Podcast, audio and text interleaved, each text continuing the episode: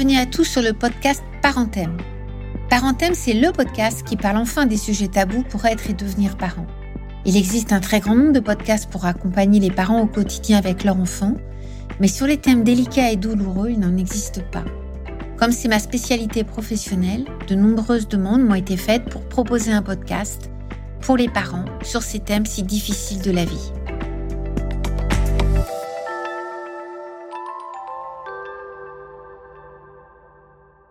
Bonjour à tous. Alors nous avons vu dans le premier épisode de ce podcast consacré au harcèlement scolaire ce qu'était ce type de violence. Et dans ce second épisode, il m'a paru important de parler des manifestations du harcèlement scolaire. Avec une précision, c'est que le harcèlement scolaire peut concerner des enfants de tout âge, on l'a vu, dès la maternelle jusqu'au lycée, et que bien évidemment, selon l'âge de l'enfant, les manifestations ne seront pas tout à fait les mêmes. Un petit ne peut pas parler de la même façon et un adolescent qui va mal ne va pas s'exprimer de la même façon qu'un jeune primaire qui est en souffrance psychique.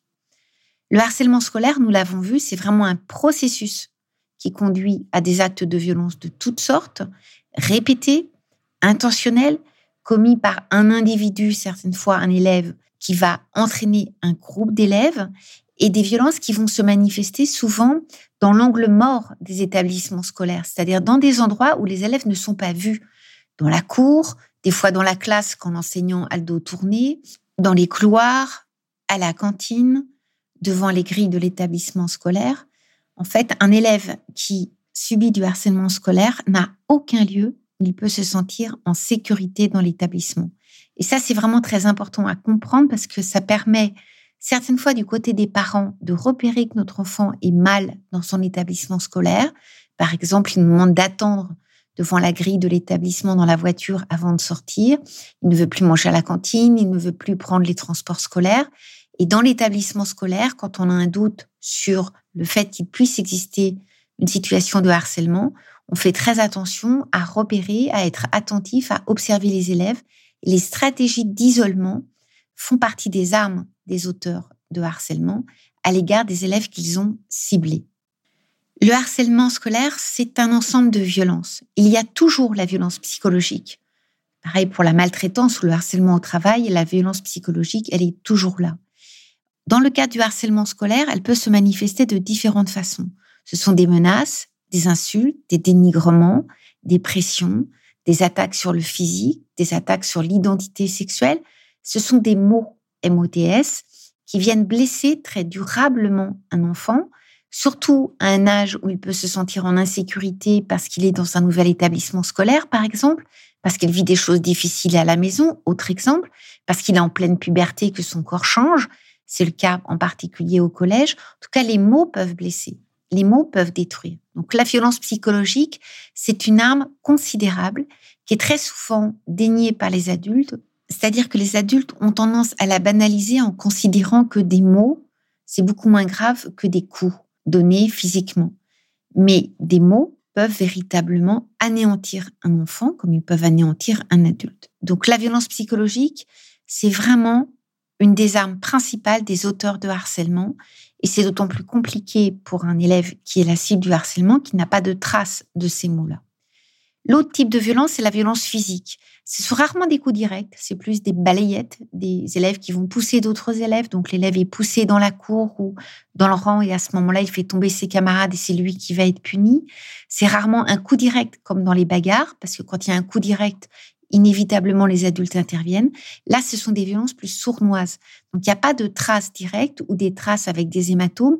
Et surtout, la plupart du temps, il n'y a pas de témoins directs.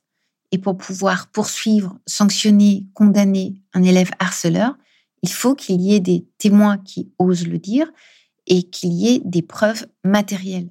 Donc, la très grande difficulté quand il n'y a pas de traces. Troisième type de violences liées au harcèlement scolaire qui sont souvent méconnues et qui pourtant sont souvent les plus faciles, entre guillemets, à repérer, tant du côté des parents que du côté des professionnels, ce sont les attaques matérielles de l'élève, à savoir ses fournitures scolaires, son sac de cours, ses livres qui sont jetés dans les toilettes ou mis par terre déchirés, sa trousse qui est déchiquetée, ses stylos, des taches d'encre, des taches de colle sur ses vêtements, ses vêtements qui sont cisaillés, toutes ces choses qui peuvent paraître des petites choses, mais qui, cumulées, deviennent extrêmement blessantes et qui très souvent se retournent contre l'élève.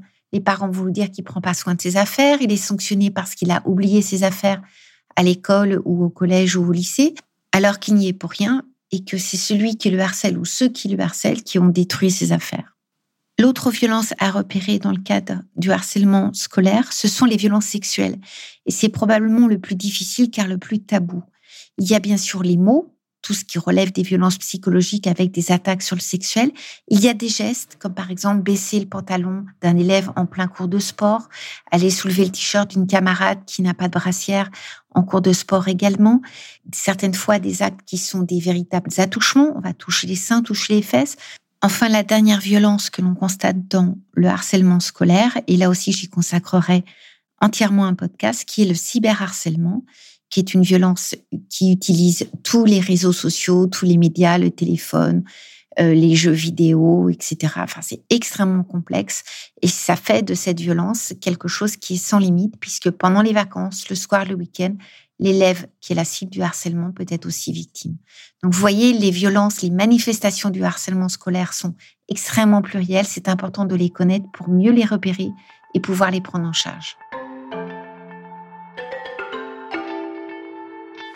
Parenthème, un podcast conçu par vous et pour vous.